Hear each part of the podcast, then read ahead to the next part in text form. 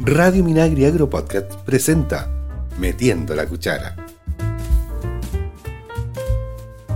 Estamos en Metiendo la Cuchara, el programa de cocina chilena con historia y datos gastronómicos que los acompañarán los próximos minutos. Mi nombre es Sonia Rivas, periodista, y junto a Francisco Fuente, nuestro relator agroalimentario, y Sebastián Tobar, nuestro reconocido chef, bueno, y como siempre, Cristian Blauber los controles. ¿Cómo están, queridos contertulios? Hola Sonia, hola Sebastián, aquí estamos ya empezando a capear en calor, como se dice, y bueno, en torno a una agradable conversación y un tema como siempre muy interesante esta semana. Hola a todos, hola a todos, ¿qué tal? Eh, bien, aquí eh, listos y preparados para un nuevo programa de Metiendo la Cuchara. Oye, y en este programa, eh, no sé si se recuerdan que habíamos hecho un compromiso y que íbamos a revelar algunos tips o secretos de cocina que uno usa al momento de eh, preparar alguna, alguna cena o algún almuerzo o algún postre y, para que nuestros oyentes eh, puedan aplicarlos también al momento de cocinar. Usted es Francisco. Voy a partir contigo que se te quema la, que, te pasa, tienes problemas con, que, que, tienes problemas con el sofrito. No, no, no revele mis secretos culinarios, son. ¿Qué secreto culinario tienes tú? Ya sea para el brebaje, ya sea para la para un plato salado, ya sea para el, eh, un postre por ahí. Si es brebaje, la verdad que no, no tengo mucho secreto. Yo creo que descorchar bien nomás y, y, beber a gusto, como se dice. Pero ¿sabes ¿Y ¿Cómo lo hace? Perdona, ah. ¿cómo lo hace para descorchar bien? Porque a veces a uno se le va en collera el, tema de, descorchar un vino y termina al final partiendo el corcho. Ah, bueno, hacia eh, adentro. debe existir algún protocolo en este asunto, porque para todo hay muchas técnicas, pero la, verdad yo creo que el secreto es tener un, un, un buen abridor nomás y, y, bueno, en calidad de corcho yo creo que también marca la diferencia harto. Hay algunos que, no tienen ningún problema, todos estos que son tipo corcho no, se parten, pues son súper duros. Se, desmigan. Eh, claro, no, no hay problema. Eh, pero hay secretos, hay gente que, por ejemplo, cuando no tiene destapadores usa mm, golpearlo dentro de un zapato, por ejemplo, contra el muro. Y, yo, eh, fíjate que me, reía mucho ese secreto y, lo he visto en más de una oportunidad y, y funciona, eh, realmente. ¿En serio? sí, yo me reía. Hay memes que muestran que se rompe, pero efectivamente sí se abre. ¿Estamos hablando de botellas de vino? De vino, sí. Sí. De vino, se le pega. Sí, uno empieza a golpearlo la presión eh, y empieza a salir el corcho, el corcho de a poquito. Exacto. Mira, qué buen secreto ese, Francisco. Me sorprendí solo, bueno, lo que, que tengo secreto. me sorprendiste totalmente. bueno, una, una cosa súper eh, que sirve muchísimo al momento de enfrentarse a un descorche de vino es primero centrarse en el corcho, ¿ah? porque hay mucha gente que no se preocupa de eso, ¿ah? eh, de, de, centrarse. Y segundo, de, es de meterlo hasta bien al fondo, bien adentro, para que tenga fuerza y no se rompa el corcho, porque también hay gente que no, no se preocupa de eso, lo deja a la mitad y luego cuando tira se rompe el corcho. Entonces esas dos cosas de centrarlo y eh, introducir el sacacorcho hasta el fondo eh, facilita mucho las cosas. un, sacacorcho de esos de alita, porque los otros es más difícil, porque es que es solamente una espiral. A veces profesional. Sebastián, yo tengo uno de estos de cortapluma que son bastante cortitos eh, pero como dice Sebastián, el secreto es introducirlo hasta el final, aunque no dé más, ¿cierto? Y lo otro es hacer la fuerza en el sentido eh, vertical en relación a la dirección al suelo, porque cuando tú lo tiras medio chueco, claro, se termina rompiendo porque la fuerza no está centrada en tirar el corcho, sino que es la fuerza que hace el corcho contra el vidrio. Entonces ahí es donde lo terminas partiendo finalmente. Mira qué interesante. Oye, y, y, en el caso de las botellas de espumante, porque ah, la botella de espumante, sí, sí, ahí la idea es Sí, totalmente. es, retirar el, todo lo que acompaña el corcho, eh, el papel y luego el, la jaula que, que, protege el corcho y eh, estar siempre cuidando, de, protegiendo el corcho por, por, cualquier cosa, es que hubiera demasiada presión, y después empezar a deslizarlo suavemente, siempre eh, agarrando el corcho, cosa de cualquier cosa, poder sostener el corcho. Sí, porque ahí es un disparo eso. Exacto, yo siempre pregunto, ¿con escándalo o sin escándalo? Porque Sí, porque igual, sobre todo para el año nuevo, es un clásico que tiene que pegarse el descorchado, ¿cierto? Fuerte, con ruido y con, con, con, un poco de, hecho, espumante a la Pachamama, como se dice. Entonces ahí, claro, pues hay que darle y, dejar que brote el, el gas nomás. De hecho, hay uno, hay una manera que, que está bien eh, parafernálica, que se, se, ve mucho en, en redes, en, en restaurantes premium, en hoteles de, de, gran, de grandes estrellas, que con una especie de espada golpean el gollete, pero la parte de vidrio de, debajo del corcho, y eh, da la fuerza que le implica eh, esta espada y sumado a la presión que tiene interna, sale, se rompe el gollete y entonces queda la botella abierta como rota pero sale en una sola pieza, no, no, hay, no se desprende vidrio ni nada. Y es, es, eh, es, muy, muy interesante verlo, es muy vistoso, pero claro, hay que manejarlo para, para no romper la botella, pues, sino que solo sacar el corcho. Exacto. Oye, qué, qué, bonito. Me, a mí me gusta, pero me da un poco de miedo, oye, porque sale tan con tanta fuerza que puede romper hasta un vidrio. Sí, pero si tú lo haces con el debido cuidado despacito, eh, mm. te genera igual el ruido, porque el, el destape igual, la presión que hay adentro eh, obviamente mayor que la que está afuera, por lo tanto se tiene que equilibrar esto y, el corcho tiende a salir fuerte, pero a dos manos, como se dice, el cuello y el corcho salen relativamente sin ningún peligro. Y, lo interesante es que no, no derrama y no, no, es tan... No hay problema. Oye, de ahí del, del brebaje, hay algunos secretos que uno puede usar para distintas cosas en la cocina.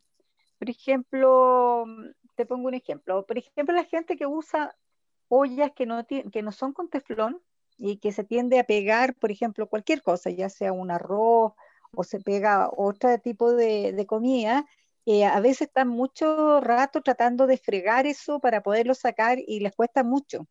Entonces, una técnica es poner esa olla nuevamente al fuego y ponerle agua y que hierva. Al hervir se suelta todo lo que hay abajo y tú lo puedes lavar sin problema y, te queda perfecta. Oye, qué buen truco, Sonia, no lo conocía particularmente, lo voy a empezar a practicar porque tú sabes que eso podría pasar muy recurrentemente. No, sí, es que a mí me ha pasado y fíjate que cuando yo lo conocí, eh, después empecé a aplicarlo cuando se pegan cosas y efectivamente se, se despega todo. Hirviendo, tienes que ponerle un poquito de agua, que tape todo, todo y lo pones a hervir. ¿Sabes que ese truco yo, eh, ¿saben que lo he usado para todas estas preparaciones que quedan estos caldos grasosos que después se solidifican cuando vuelven a temperatura ambiente? Que tú empiezas a lavar y cuesta sacarlo, cuesta mm, eh, generar la lavaza, ¿cierto? Para, eh, valga la redundancia, lavarlo con un poquito de agua caliente, todo eso se vuelve aceite y después fácilmente lo puedes eliminar. Sí, es, es, bien importante porque al momento de lavar es como bien eh, complicado cuando quedan estas cosas que se pegan tanto y que uno tiene que estar ahí fregando mucho rato, y se vuelve tedioso. Yo creo que esa es una buena.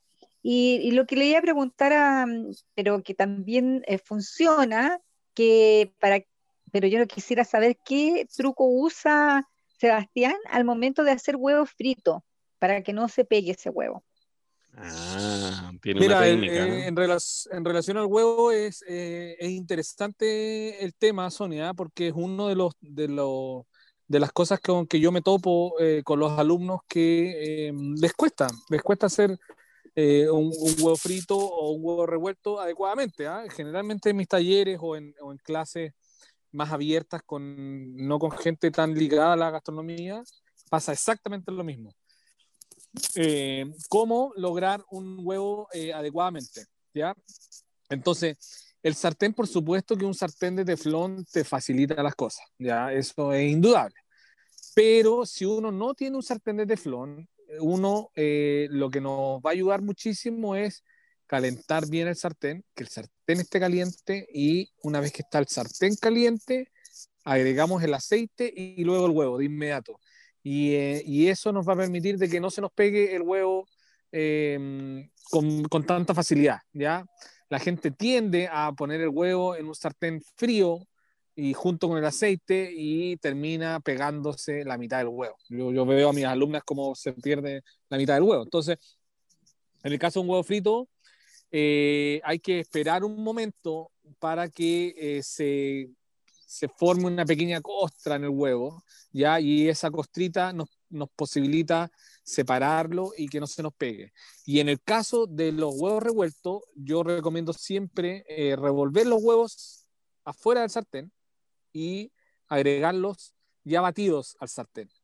A un sartén caliente con aceite caliente, los huevos se van a hacer en un 2x3, van a quedar muy esponjosos y eh, de acuerdo a la cantidad de huevos que tengamos y de acuerdo a eh, el pocillo que, o sea, la cantidad de calor que tengamos en el sartén, eh, va a ser lo cuánto se va a demorar, pero generalmente quedan unos huevos muy esponjosos, los podemos dejar bastante jugosos porque los cortamos justo en el momento y no perdemos absolutamente nada, el sartén no queda nada pegado no queda absolutamente nada pegado y podríamos escurrir tal vez un poco de aceite si es que queda extra. Sebastián, una consulta. No, no, me quedó claro el tema del, huevo frito al principio. ¿Tú dices echar el aceite y el huevo de inmediato caliente todo? No, ¿O, esperar un poquito sea, caliente el aceite? Yo digo calentar bien la paila o el sartén. Estando caliente la paila o el sartén, en el momento que yo agregue el aceite, el aceite de inmediato va a tomar temperatura. Ah, Porque estamos hablando de que esa, esa, ese, esa paila, ese sartén, va a estar a más de 100 grados. Por ende, la, el poco aceite que nosotros le echemos, dos cucharadas, tres cucharadas, para que tome la temperatura, en definitiva no se va a demorar absolutamente nada. Por ende, es mejor calentar el sartén sin aceite, agregar el aceite y agregar el huevo de inmediato. Y ahí nos aseguramos de que el aceite no se nos va a quemar y que va a estar caliente. ¿Sabías tú que hay personas que mm, a los sartenes o a las pailas que no son de teflón eh, le ponen un poquito de sal abajo para que no se pegue el huevo? Y, funciona. El problema es cuando uno le echa un poquito más de sal porque te queda salado. Lo que pasa es que ese procedimiento, Sonia, eh, es efectivo. ¿ah? De hecho, se hace mucho en cocina, pero hay que eh, curar lo que se llama en la jerga gastronómica que uno calienta el sartén con la sal, con mucha sal, y después retira toda la sal y queda un sartén relativamente antiadherente. Mira. Eso, funciona. eso funciona. eso funciona, porque yo, yo le he puesto a, cuando antes que existía el teflón, que esto es más moderno, digamos, el, el teflón lleva cuántos años, unos 10 años. No, más. Más o menos. Ya, pero, lo que pasa es que lo, lo, lo, popular o lo asequible a todo serán unos 15, 15 años, 20 años. Claro, 15 años. antes no, pues tenía pailas normales. Y ahí en, esa, en esa paila normal, eh, yo practiqué con esto de ponerme un poco de sal y no se pega. El tema es que a veces uno le pone un poco más y te queda salado. Pero yo no la retiraba, la dejaba ahí. el dicho es, pongo sal le saco la sal. y eso, entonces ahora no, porque como dice Sebastián, ahora con el teflón te facilita mucho de que eso no se no quede adherido ahí.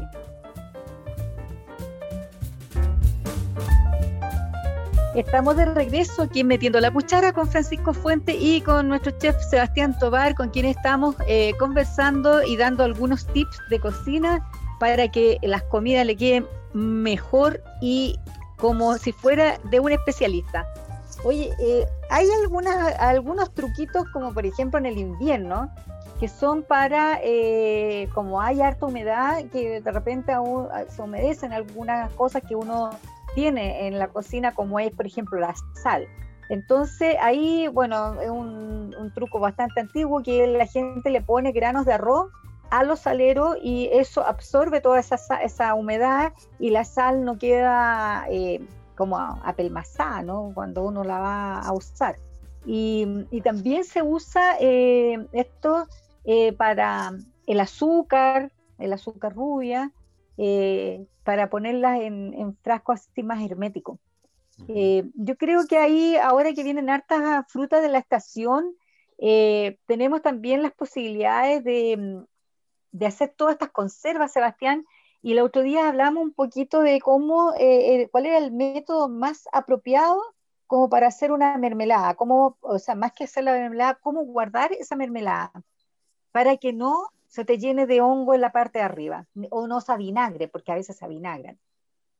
Sí, em, la manera más sencilla y más fácil de realizar en, en, la casa es preparar la mermelada, que generalmente es, em, es un kilo de fruta y un kilo de azúcar, ¿ya? Ahí se le da el punto, se, se da el hervor, se empieza a evaporar el líquido que trae la fruta, eh, se empieza a um, incorporar el azúcar y se empieza a formar la, la, mermelada. En el momento que está el punto que nosotros deseamos, la idea es con eh, en frascos que están previamente esterilizados, como los esterilizamos, los metemos en agua hirviendo ya por unos segundos y los sacamos, los dejamos boca abajo en una superficie que obviamente está limpia también. Eh, no los tocamos, no los tocamos por dentro y en ese, en ese frasco que está esterilizado vamos a introducir la mermelada eh, recién de, la olla, ¿ya? Muy, muy caliente. Esa mermelada va a estar hirviendo. Y vertemos esa mermelada en el frasco, lo dejamos eh, prácticamente lleno, ¿ah? un par de dedos arriba solamente que haya de espacio y tapamos ese frasco y lo damos vuelta. ¿Qué logramos con eso? Que eh, la, esa pequeña burbuja de aire que va a quedar dentro del frasco va a estar eh, protegida por toda la masa de azúcar, por toda la masa de, perdón, de, de, mermelada, por ende no se va a contaminar, ¿ya? Y va a ser el vacío. Al estar esto caliente y al tapar este frasco en caliente, se va a producir el vacío y va a quedar sellado. Es importante con el vapor. claro, con, el, con, la temperatura que trae eh, la mermelada, Em, es importante que los frascos son los reciclables y son los reutilizables año a año, pero las tapas, el ideal es que las vayamos a cambiar año a año porque pierden la, la característica de poder sellar adecuadamente y es una de, los, de, de las razones por qué de repente nos falla y nos produce, eh, se nos contamina la, la, la, mermelada. La tapa viene para eh, un proceso de sellado y de vacío pero al momento de romper ese proceso y intentar hacerlo de nuevo, muchas veces eh, las gomas no, no, no, soportan ese, ese segundo proceso. Entonces es mejor asegurarse y, colocarle una tapa nueva año a año. Y con eso perfectamente dura el año sin problema. Oye, ese es un ¿eh? súper buen dato. ¿ah? Sí, es un buen dato porque hay ahí eh, alguna, algunos problemas. Hay gente que le queda muy rica la mermelada, pero al momento de envasar, como que pierde, pierde todo el sabor porque el, no tienen este dato y pasa que el frasco tiene sus propias bacterias adentro si no se esterilizan y eso es lo que avinagra al final esa mermelada.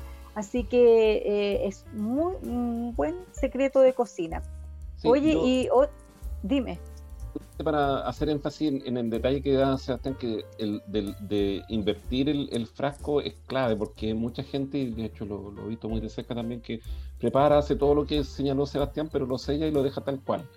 Eh, el tema de darlo vuelta eh, le da una efectividad ahí, pero eh, probada de que no, no, crece ningún microorganismo al interior de la mermelada en su almacenaje. Es bien interesante. Sí, qué rico. Yo, después de la pausa, te voy a comentar mi secreto, Sonia.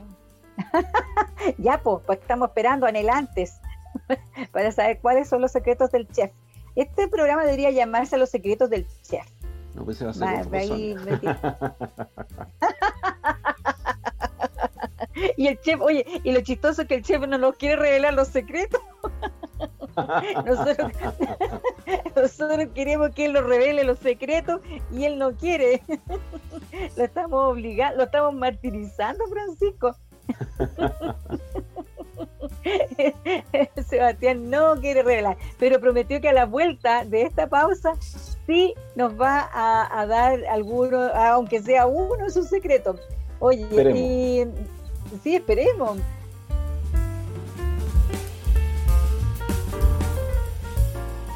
Estamos de regreso aquí en Metiendo la Cuchara con Francisco Fuente y con Sebastián Tobar. eh, quien nos amenazó en el bloque anterior que nos va a revelar algunos de sus secretos culinarios para que nosotros nos podamos lucir, Francisco, cuando invitemos a alguien, cuando ya podamos invitar más gente de la casa, porque con esto de la cuarentena... Todo un aprendizaje. Claro, e, por último, porque ahora estamos invitando por Zoom nomás, pues no estamos invitando casi a nadie a la casa. Pero cuando volvamos a nuestra pseudo, pseudo normalidad, vamos a poder lucirnos con alguna comida o con nuestras familiares, con nuestra familia. Así que eh, te dejamos el micrófono, Sebastián, para que nos cuentes tus secretos. Mira, el asado es, bastante simple. Eh, sumándome a lo que decía Francisco en el bloque anterior, eh, paciencia, paciencia. Un asado no puede salir apurado, no, puede, no puede andar a las carreras con el asado. Y lo otro, eh, las otras dos cosas que, serían esenciales, una es que eh, la carne sean trozos más bien grandes, ya, que sean trozos grandes para poder mm, cocinarlas y manejarlas adecuadamente y tranquilamente, ya, en relación a la paciencia que acabo de decir. Y lo otro es el fuego, ya, es esencial tener un buen fuego, un buen carbón y, eh, y tener gran cantidad de carbón, de carbón que uno pueda ir manejando ¿ya? que uno puede ir poniendo y sacando de la carne, que, uno, que uno puede ir moviendo la carne y, eh, y uno ir manejando los tiempos, porque em, lo, lo, lo, pude, lo pude ir comprobando este último tiempo que, que estuve haciendo asado. Y sí, uno tiende de repente a que no, es que puede ser con ese carbón es suficiente, no, que no es necesario. No, yo creo que es necesario hacer eh, más carbón del que uno necesita, tener buen carbón y después ir poniendo de acuerdo a lo que necesitas. ¿ya? Eh, el ideal es tener una parrilla que tenga un espacio fuera de la parrilla donde nosotros podamos tener más carbón hecho y ir manejándolo y ir agregándolo a medida que lo vamos necesitando. Los trozos grandes de carne uno los puede ir manejando con eh, baja temperatura y después alta temperatura, uno lo puede ir moviendo. Pero para eso es necesario tener carbón y tener un trozo grande de carne que no se nos seque y no se nos pase. Eso en relación al, al, asado. ¿ah? Son, yo solo le echo sal, no le echo absolutamente nada más a la carne que una buena temperatura y sal. Nada, nada, nada, nada más. Y en relación a la... Dime, Sonia. No, termina nomás que te iba a hacer un comentario. No, no, y, y, en relación a la receta hoy día, eh, había, había pensado una receta ya para esto, para este tiempo que comienza a, hacer un poco más de calorcito, que hay más temperatura y que queremos ver eh, eh, recetas un poquitito más frescas. Había pensado en un, salpicón, una receta muy sencilla, muy fácil de hacer, me encanta muy rápida, muy rápida, apuro fácilmente que puede ser hecha con, productos que tenemos muchas veces eh, ya listos en el refrigerador ocupamos eh, papitas cocidas, ocupamos zanahoria cocida, una lechuga, idealmente una costina, ya que sea, que sea gruesa, em, unas arvejitas pueden ser, y ahí después en relación a la proteína vamos a encontrar que podemos hacer un salpicón con, con una carne que ya, que ya teníamos hecha del, del asado del día anterior, ya que la cortamos delgadita para que sea grata de comer fría podría ser un pollo, una pechuga de pollo que también ya tuviéramos hecha eh, a la plancha o de la parrilla, o un eh, pescado, ya lo más tradicional o lo que uno muchas veces escucha es un salpicón de pescado. Una opción es eh, utilizar pescado que, que, se hizo a la plancha, ya, un pescado natural, o puede ser también con un pescado enlatado, ya, atún o jurel, muy, muy clásico de hacer.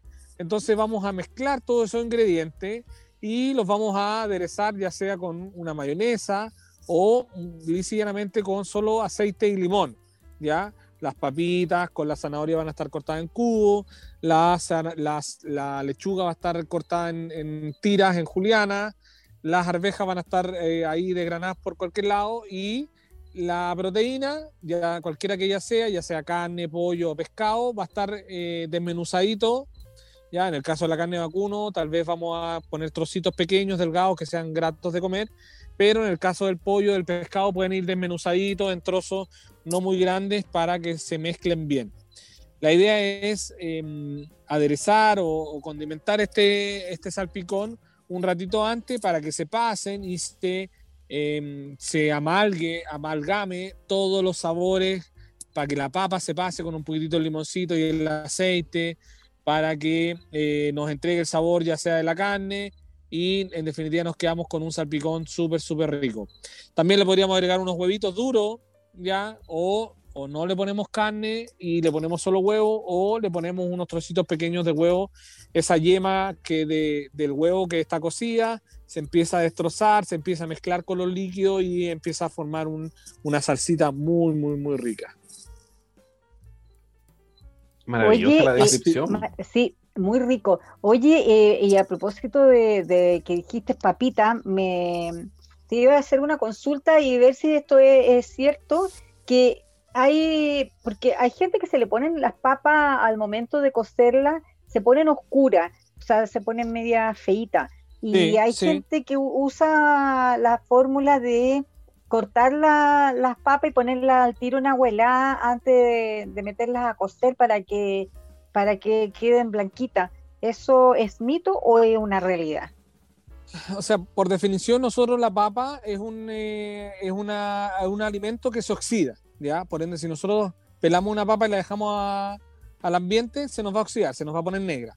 Por ende, siempre que nosotros trabajemos con papas, tenemos que tener las papas en agua, ¿ya? Eh, porque si no se van a poner negras, se van a poner oscuras. Hay veces van a ir que la papa, claro, hay veces que la papa se pone muchas veces como que verde también, ¿ya? Y eso es porque una papa que no, está madura, que está como verde, ¿ya? Mira, yo eh, había visto que, algunas se ponen verde y no sabía por qué era. Es una papa que no está madura, que, está verde. Pero siempre que nosotros vayamos a trabajar, tenemos que trabajar con una papa que está en agua. A menos que, claro, estamos procesando la papa y tirándola al tiro a la olla. Ahí no es necesario pasarla por agua. El, detalle es que no esté al ambiente, al oxígeno, porque se nos va a oxidar, básicamente. Ya, tiene que, o sea, es un buen secreto eso, ponerla siempre, eh, a medida que la vas picando, en agua helada y después la pasa al agua hirviendo. Y de ahí la pasa a la preparación que vayas a hacer. De hecho, la papa también nos sirve, es otro, es otro tips, cuando nosotros tenemos una preparación que se nos pasó la sal. Nosotros podemos agregarle un par de papas crudas y esas papas se van, van a absorber el exceso de sal. De una sopa, de una cazuela. De una sopa, de, una cazuela, de un guiso. Eh, ponemos esos, esas papas enteras o esas mitades de papa y dejamos cocinarlas y después retiramos esa papa y ese guiso, esa sopa, lo más probable es que haya bajado la intensidad de sal, porque esa papa absorbió mucha sal, por ende oh. eh, nos va a ayudar a estabilizar la sal. Oye, qué buen dato, porque uno no sabe sirve qué mucho, hacer ¿eh? cuando se... sirve muchísimo. Sí, cuando se pasa de sal. No, muy buen dato, porque no sacas como uno dice en el chiste, le saco la sal, pero no es tan fácil sacar la sal. Sí, pues, sobre todo cuando hay agua. Es, es muy buen dato. Sí, sí, no, muy buen dato. Me gustó mucho ese último que diste, Sebastián. Así que gracias por revelarnos algunos de tus secretos culinarios.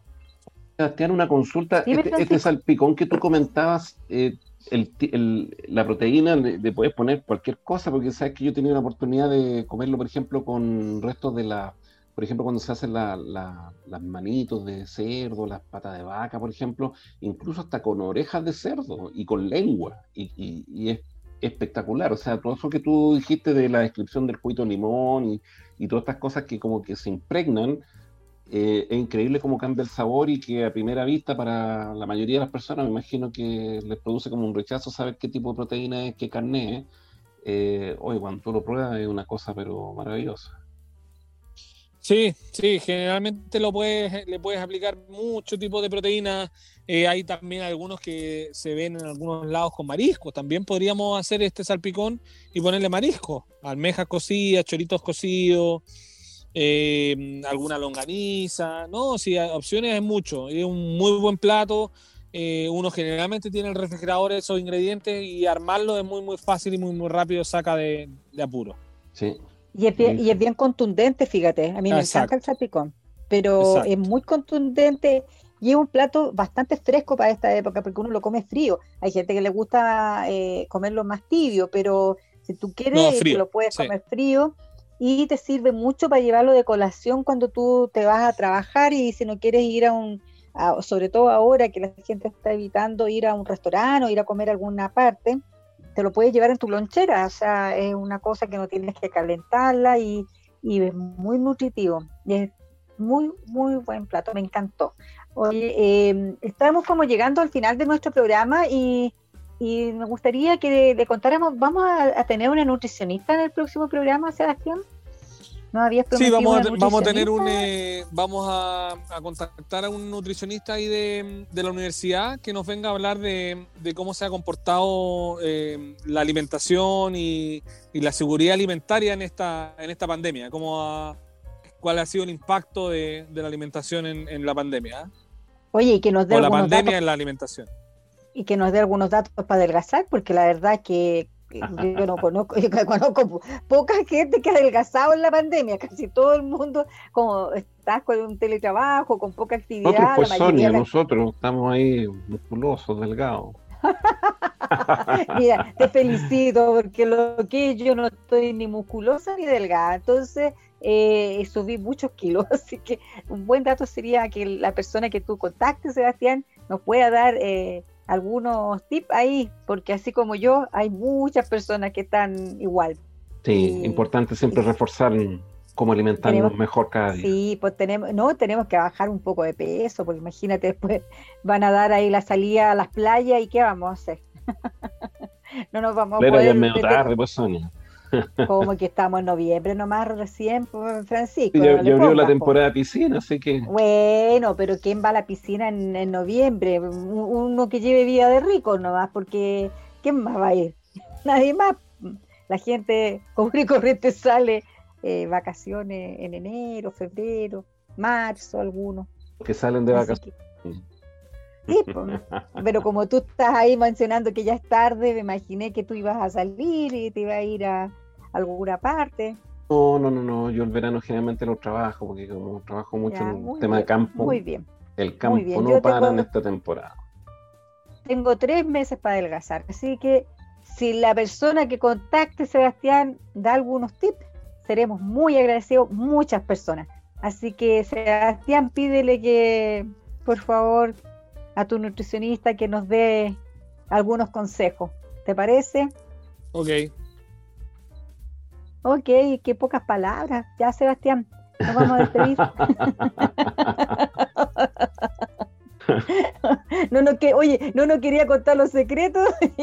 es que ya lo contó todo, si fue una enciclopedia abierta, como te decía antes el programa. Sí, tiene, mucha, tiene muchos secretos, Sebastián.